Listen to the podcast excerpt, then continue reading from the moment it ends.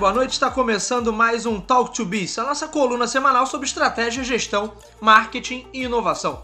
O meu nome é Bruno Garcia, sou professor e profissional na área de marketing e business, e aqui você já sabe, toda semana a gente traz um tema novo a respeito do mundo dos negócios, mas também faz comentários sobre notícias, sobre acontecimentos que podem ter um impacto no seu planejamento estratégico, na sua empresa ou na sua carreira.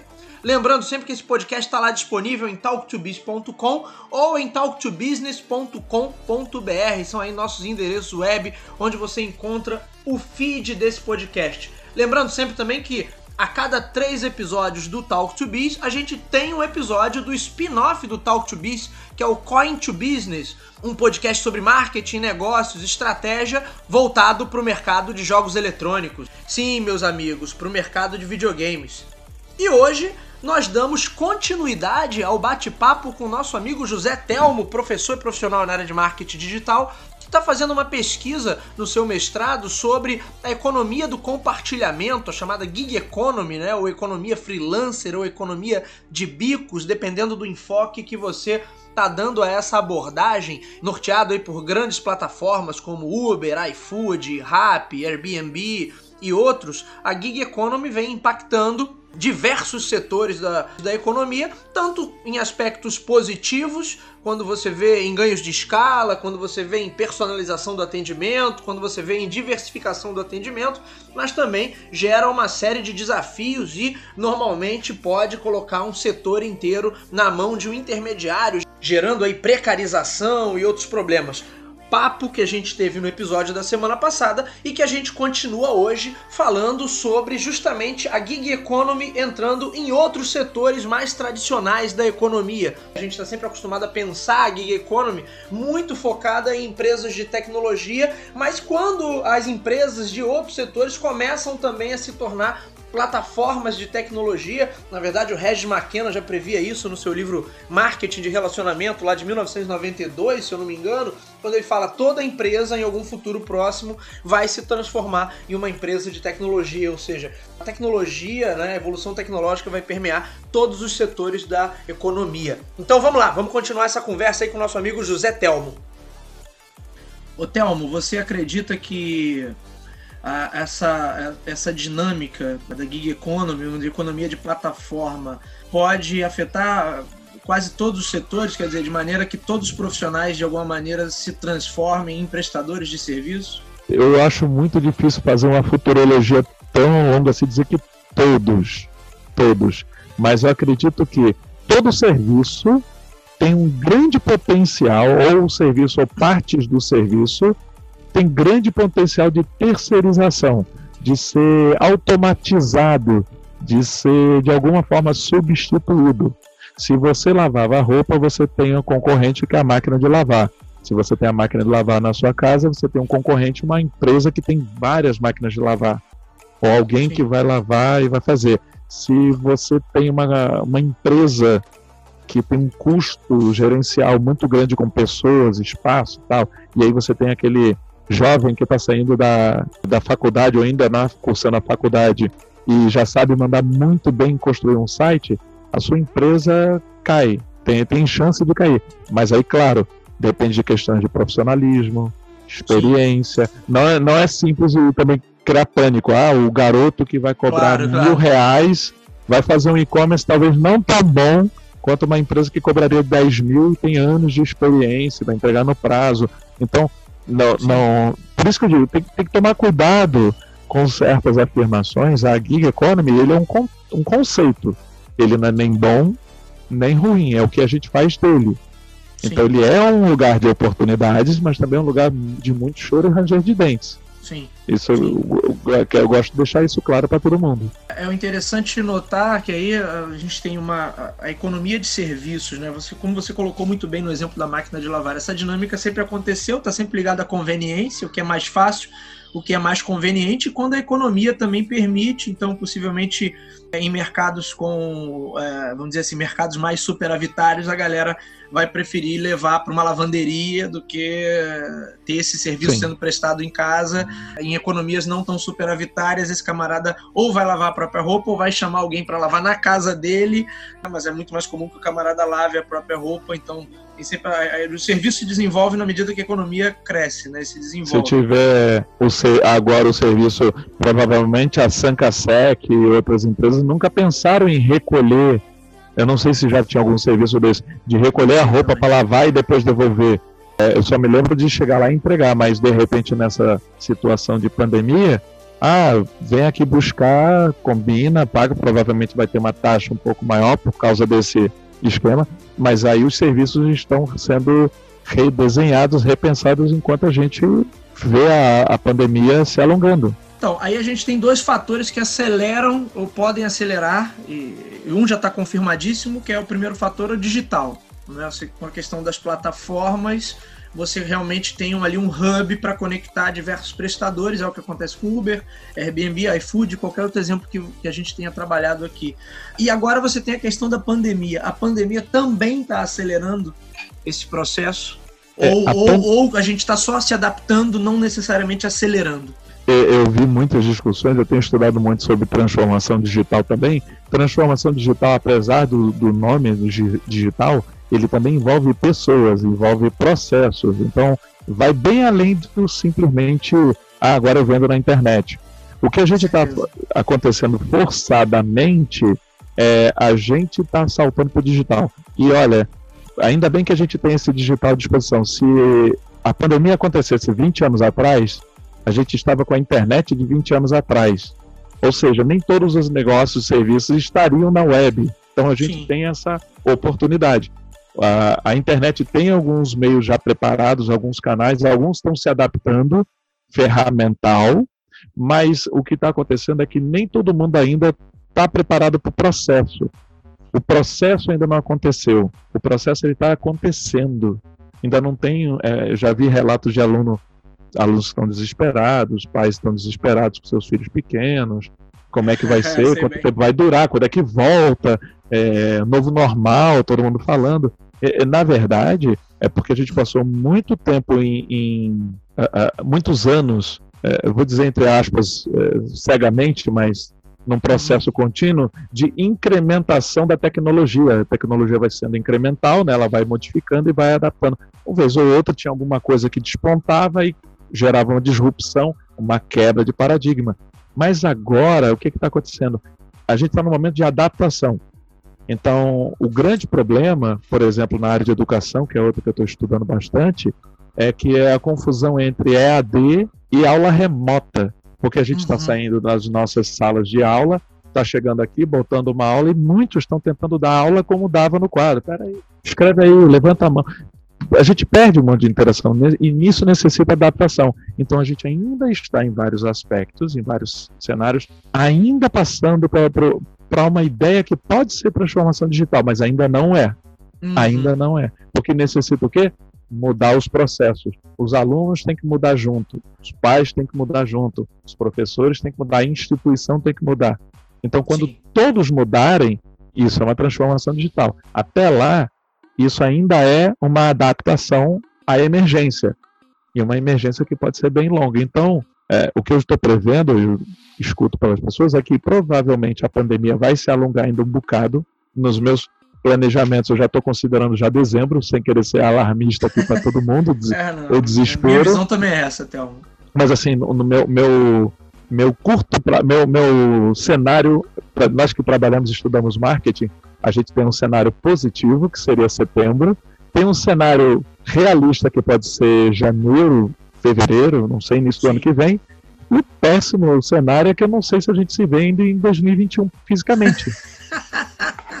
então, o, o planejador, sem profissional. Alarmismo, então. sem, alarmismo. sem alarmismo. Não, mas é importante você ter uma, uma, um desenho de expectativa de se eu ah, será que esse é o momento que eu tenho que comprar computador possante, microfone, me equipar, não sei o que, e aí acaba a pandemia. É, é. Acaba, aí você, você se endividou e estava é, preparado. E, de repente descobre volta... que dente de alho com xarope e limão resolve.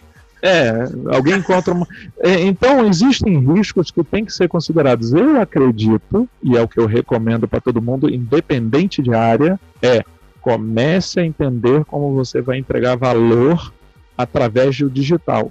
Se você precisa fazer parcerias, treinamentos, aquisição de, de, de algo, mudar a forma como isso acontece. Eu tenho recomendado muito, até para pequenos lojistas, cara, cria uma conta de WhatsApp Business, ou até mesmo WhatsApp comum, começa a conversar com seus contatos locais, os porteiros, os prédios, aquelas pessoas que você tem no caderninho, que muitos ainda anotam, no, o CRM deles é o caderninho, Sim. e começa a conversar e falar, pode fazer o pedido pelo WhatsApp. Peça para o seu filho, para sua mãe e tal, faça o pedido. E pagamento, paga antecipado por um sistema online, por exemplo, como o PicPay, como um depósito Perfeito. bancário, para facilitar. Então, o que está acontecendo? Ainda não tem um modelo fechado. Hoje saiu uma reportagem no, no jornal hoje, eu acho, uma das, das notícias da Globo, falando que apenas 5% do, da área de serviços migrou para o digital. Apenas 5%. Então a gente tem 95% de pessoas tá parado. no Brasil né, afora né, que estão parados e que estão demitindo porque não encontram, porque o modelo deles não tem como digitalizar ou como aconteceu agora de uns restaurantes no Rio de Janeiro de demitir boa parte das pessoas, o delivery não sustenta a operação completa. E isso é mais gente que tem que, entre aspas, empreender para continuar sobrevivendo. Telmo, você falou de educação. E como é que você vê uh, esse conceito da gig economy sendo aplicado na área educacional? Até porque o mote para a gente gravar esse programa foi o artigo que você estava estudando, Sim. que é Gig Economy to Gig Education. Né? Isso. Como é que como é que está esse cenário hoje? A gente está mais para traduzir como economia de frila ou como economia de bico? É, o que está acontecendo é porque já existe um movimento, uh, como eu falei antes, quem tem alguma habilidade e está de alguma forma monetizando, trabalhando sua imagem, divulgando, isso já não é de hoje, já não é novidade. Daí nós temos os especialistas, os gurus, os consultores que já fazem isso há tempo.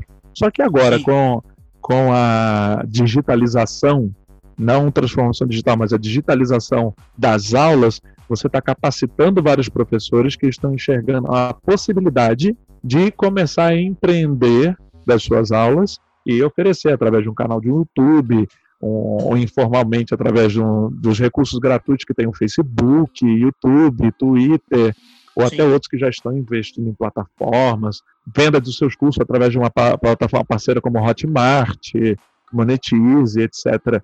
E o que está acontecendo é que, assim como a gente falou no início da conversa da flexibilização do trabalho, das relações de trabalho, minha preocupação com relação a quem tem um modelo de vínculo empregatício é que as aulas possam ser também uh, uberizadas.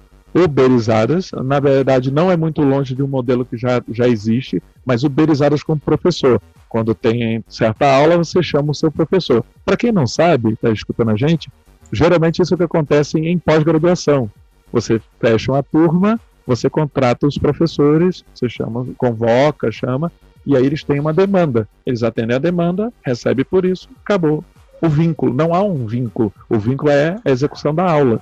Sim, é, então, é o que sempre aconteceu com o professor convidado, né? Como se chama. É, o professor convidado. Então, acredito que isso possa se estender para graduação, uh, talvez não mestrado e doutorado por causa do nível de qualificação, mas graduação, que é uma economia em escala, é muito aluno, em que você pode ou produzir e outros aulas... segmentos também, né? Ensino médio, fundamental Sim, médio. ensino médio, fundamental. Então, todos aqueles que lidam com uma grande quantidade e que economicamente é viável para a marca educacional juntar 100 a 200 alunos numa única sala virtual ou acessar um conteúdo pronto, preparado, para é, a redução de custos, talvez interesse a eles essa uberização de um, de um profissional de educação, o que também pode ser, como eu falei, tudo tem um lado positivo e um lado negativo, uma oportunidade para outros professores de fazerem seu nome e serem reconhecidos pela sua capacidade e eles serem convocados cada vez por mais faculdades e,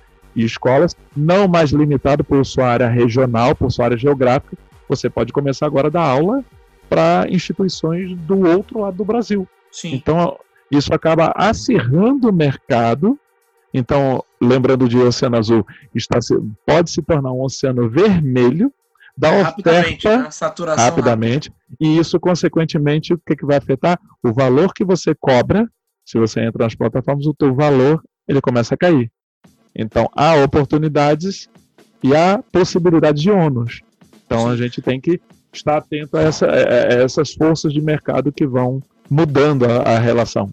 Agora, é, no caso educacional, a gente ainda tem um, um mercado ainda muito dividido, né? Porque a gente não tem uma, uma plataforma que seja tão forte como, como em outros setores, como a gente tem iFood, Uber, e as próprias instituições de ensino ainda não sabem se comportar como uma plataforma. Quer dizer, elas não foram estruturadas e pensadas para se comportar como essas plataformas. Então, hoje está todo mundo sendo forçado a se adaptar em relação a processos, atendimento e tudo mais não só na questão da aula, né? Talvez a aula seja o menor dos problemas, que você tem toda a parte de estrutura, de modelo de atendimento, de processos internos que não são não foram pensados para trabalhar como plataformas, como a gente tem hoje aplicativos, Nubank, por exemplo. Sim.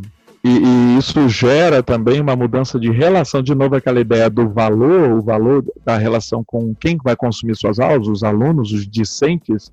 É, se o discente ele, ele não enxerga valor na, no diploma fornecido por aquela instituição que montou da melhor forma possível a, a, uma estrutura de ensino e ele quer só o conhecimento, então isso muda totalmente a dinâmica, porque ele não mais iria buscar grandes marcas, talvez ele iria procurar os profissionais. Vou estudar com o Bruno, com o Zé Thelma, com mais dois, três, pronto, agora tem um conhecimento que eu quero. Quero aprender e-commerce, vou estudar com alguém. Vou estudar que, especificamente. Que, que, é um movimento que a gente já vê, né? Por exemplo, na pós-graduação, a galera busca. Ó, já discutimos isso presencialmente. A galera buscando cursos de formação de menor carga horária, mais específicos, mais pontuais, e não vendo a necessidade de ter diplomas, grandes certificações que levam muito mais tempo e que passam por uma metodologia mais tradicional. Né? Sim, sim. O que a gente vê são profissionais que conseguem gerenciar tão bem o seu relacionamento com seus alunos, eh, seus não dentro de uma estrutura, mas porque eles ensinam porque são profissionais na, em alguma coisa, e eles mantêm uma presença continuada como se fosse dentro de uma plataforma. Dou exemplo aqui para quem estiver ouvindo, tem um, colegas que fazem tudo através de um grupo de Facebook, por exemplo. Ele cria os grupos para os alunos e ele mantém uma relação continuada, ele pode manter com uma mensalidade, com um pagamento recorrente, e aí aqueles alunos estudaram o conteúdo e permanecem ali porque enxergam valor, enxergam oportunidade. Isso também pode ser uma oportunidade para a escola, para o um nível superior, por exemplo. Ele não precisa se formar e dizer tchau para o aluno. Ele pode manter o aluno ali continuamente. Ele pode reduzir tarifas, taxas, mas com a promessa de que o, o tempo de vida daquela, daquele vínculo com o aluno ele permanece por mais tempo. Se você continuar pagando uma mensalidade simbólica, você tem descontos nos cursos futuros, nos cursos de curta duração. Então, as faculdades elas precisam se transformar em gestores educacionais, gestores de educação, e não mais só em instituição de ensino. Esse papel passa a ser mais amplo, né? Telmo, para a gente já caminhar para o encerramento, você te falou aí de relacionamento, né? O quanto esse relacionamento muda. Por exemplo, hoje é muito mais difícil para um e-commerce fazer um, criar esse vínculo baseado em relacionamento do que para uma loja física. Quando a gente fala de educação, indo para um modelo remoto, indo para um modelo mais. Me fugiu o termo agora, mas um modelo, não, não quero usar uberizado como você usou, porque dá uma conotação negativa, mas no sentido de ser mais fragmentada, onde uhum. eu escolho ali, eu faço o meu self-service educacional com o professor da minha escolha. Para as próprias plataformas de ensino ou instituições de ensino que querem se comportar mais como plataformas, como equacionar ou como melhorar essa questão do vínculo é, baseado nesse relacionamento, já que agora está todo mundo à distância? É, o, o, a marca, independente se é instituição de ensino ou qualquer outra área, ela precisa estreitar essa relação, ela precisa ouvir mais, ela precisa estimular mais a conversa. Estar na internet e por a internet ser um meio social, ela depende que as pessoas falem, ela depende de ser a capacidade de ouvir, de entender, de estimular conversas. Então, se a marca ela não interage, ninguém sabe por que, que as pessoas estão deixando de contratar estão deixando de utilizar o serviço. Então, uma boa parcela da P de promoção dos 4 Ps tem que ser investido em relacionamento. Porque hoje em dia não basta só entregar o produto e aí você tem o serviço agregado, aquilo ali, por exemplo, você compra num supermercado e simplesmente compra, recebi, pronto, recebi o que eu queria. Mas aí o supermercado entra em contato, pergunta se chegou tudo bem, se tem algum problema, se tem algo que pode resolver, se é, mesmo que seja de uma, alguma forma automatizada, como um form, alguma coisa, e não, não ficar só naquilo, é responder. É tão bom quando você. Ontem eu tive experiência com um restaurante que eu ligo, eles já me conhecem, viram lá meu código, ah, qual é o seu telefone tal. O senhor José quer repetir a sua última compra? Quero. Assim, assim, assado, essa, essas características? Quero. Tá beleza. Pronto, eu resolvi meu tá pedido em... em segundos. Você tá engordando nessa quarentena, hein, Thelmo? Porque tu só dá exemplo de comida, hein? Perdi 6 quilos. Que isso, cara? Perdi 6 quilos na quarentena, tô adorando. Quanto mais durar essa quarentena, mais eu vou emagrecer.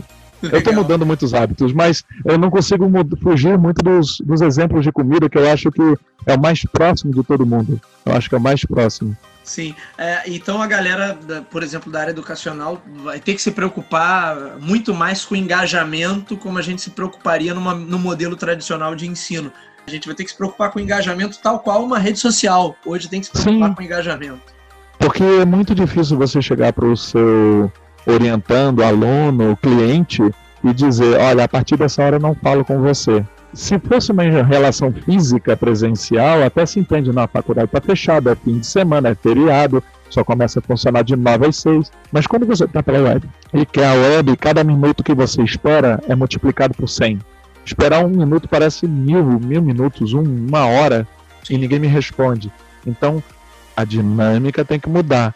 Disposição, disponibilidade também tem que ser adaptada e é muito mais fácil para o cliente, no caso o aluno, cair nessa situação de abandono, né? De se sentir abandonado e aí o cara não se motiva, rapidamente ele não está mais engajado. Que é o problema que sempre foi o problema do ensino à distância, né?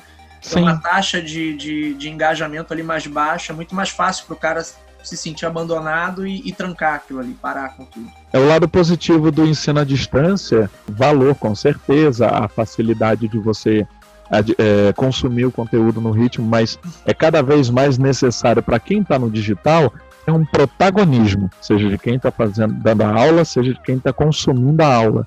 Sem Sim. esse protagonismo de ambas as partes, a aula vira um mero play do, de um vídeo. Sim. E aí o seu conhecimento só acontece numa certa interação. Verdade. Pode ter os meios, as oportunidades que o, o docente cria, mas se o aluno não estiver nesse mesmo vínculo, não estiver nesse contrato social junto com, com a proposta, então não adianta assistir no repeat nem assistir várias vezes, que às vezes o conhecimento não, não, não vem. vai pegar. Telmo, muito obrigado pela sua participação, uma verdadeira aula. Diz aí, dá seus, seus credenciais para a galera que quiser fazer contato com você, quiser te seguir, onde te encontra? Show. Bom, vocês podem me procurar no LinkedIn, José Telmo, então YouTube. Eu também estou no Twitter, no Instagram, Facebook. Eu tenho meu site www.josetelmo.com.br e lá vocês podem encontrar todas as minhas outras redes sociais. Eu estou agora, graças a, a, esse momento de, de reflexão forçada, né? Também tá no TikTok meu... também, Telmo? No TikTok, mas Olha, ainda não estou... dançando também não, né? Não, ainda, ainda não tomei coragem. Só estou, só estou estudando, vendo como é que pode ser importante para poder aplicar isso para as pessoas. Mas eu estou mais uh, desenvolvendo conteúdo para YouTube. Legal. Muito bem, senhores. Esse foi o Talk to Biz de hoje. Você já sabe, também me encontra nas principais plataformas sociais. Aí, Bruno Garcia no LinkedIn, Bruno Underline Talk to Biz no Instagram. Não estou no TikTok. e não deixem de assinar o feed desse podcast. Você nos encontra aí nas principais plataformas. Então, quem é usuário Apple, no aplicativo de podcast da Apple, usuário Android, em Google Podcasts. Se você está acostumado a ouvir sua música pelo Spotify, pelo Deezer, também estamos por lá. Só buscar por Talk to Biz que você nos encontra. Ou diretamente no Anchor, buscando também Talk to Biz, ou nosso site talktobiz.com ou talktobusiness.com.br. Se você gostou desse conteúdo, curte os nossos programas, Deixe seu comentário, dê o seu like, ajude o Talk to Biz a chegar a um número cada vez maior de ouvintes para a gente levar esse nobre conhecimento aí, sempre com a ajuda de grandes professores e grandes profissionais para toda a galera. É isso, minha gente. Eu vou ficando por aqui. Até a semana que vem. Um abraço a todos.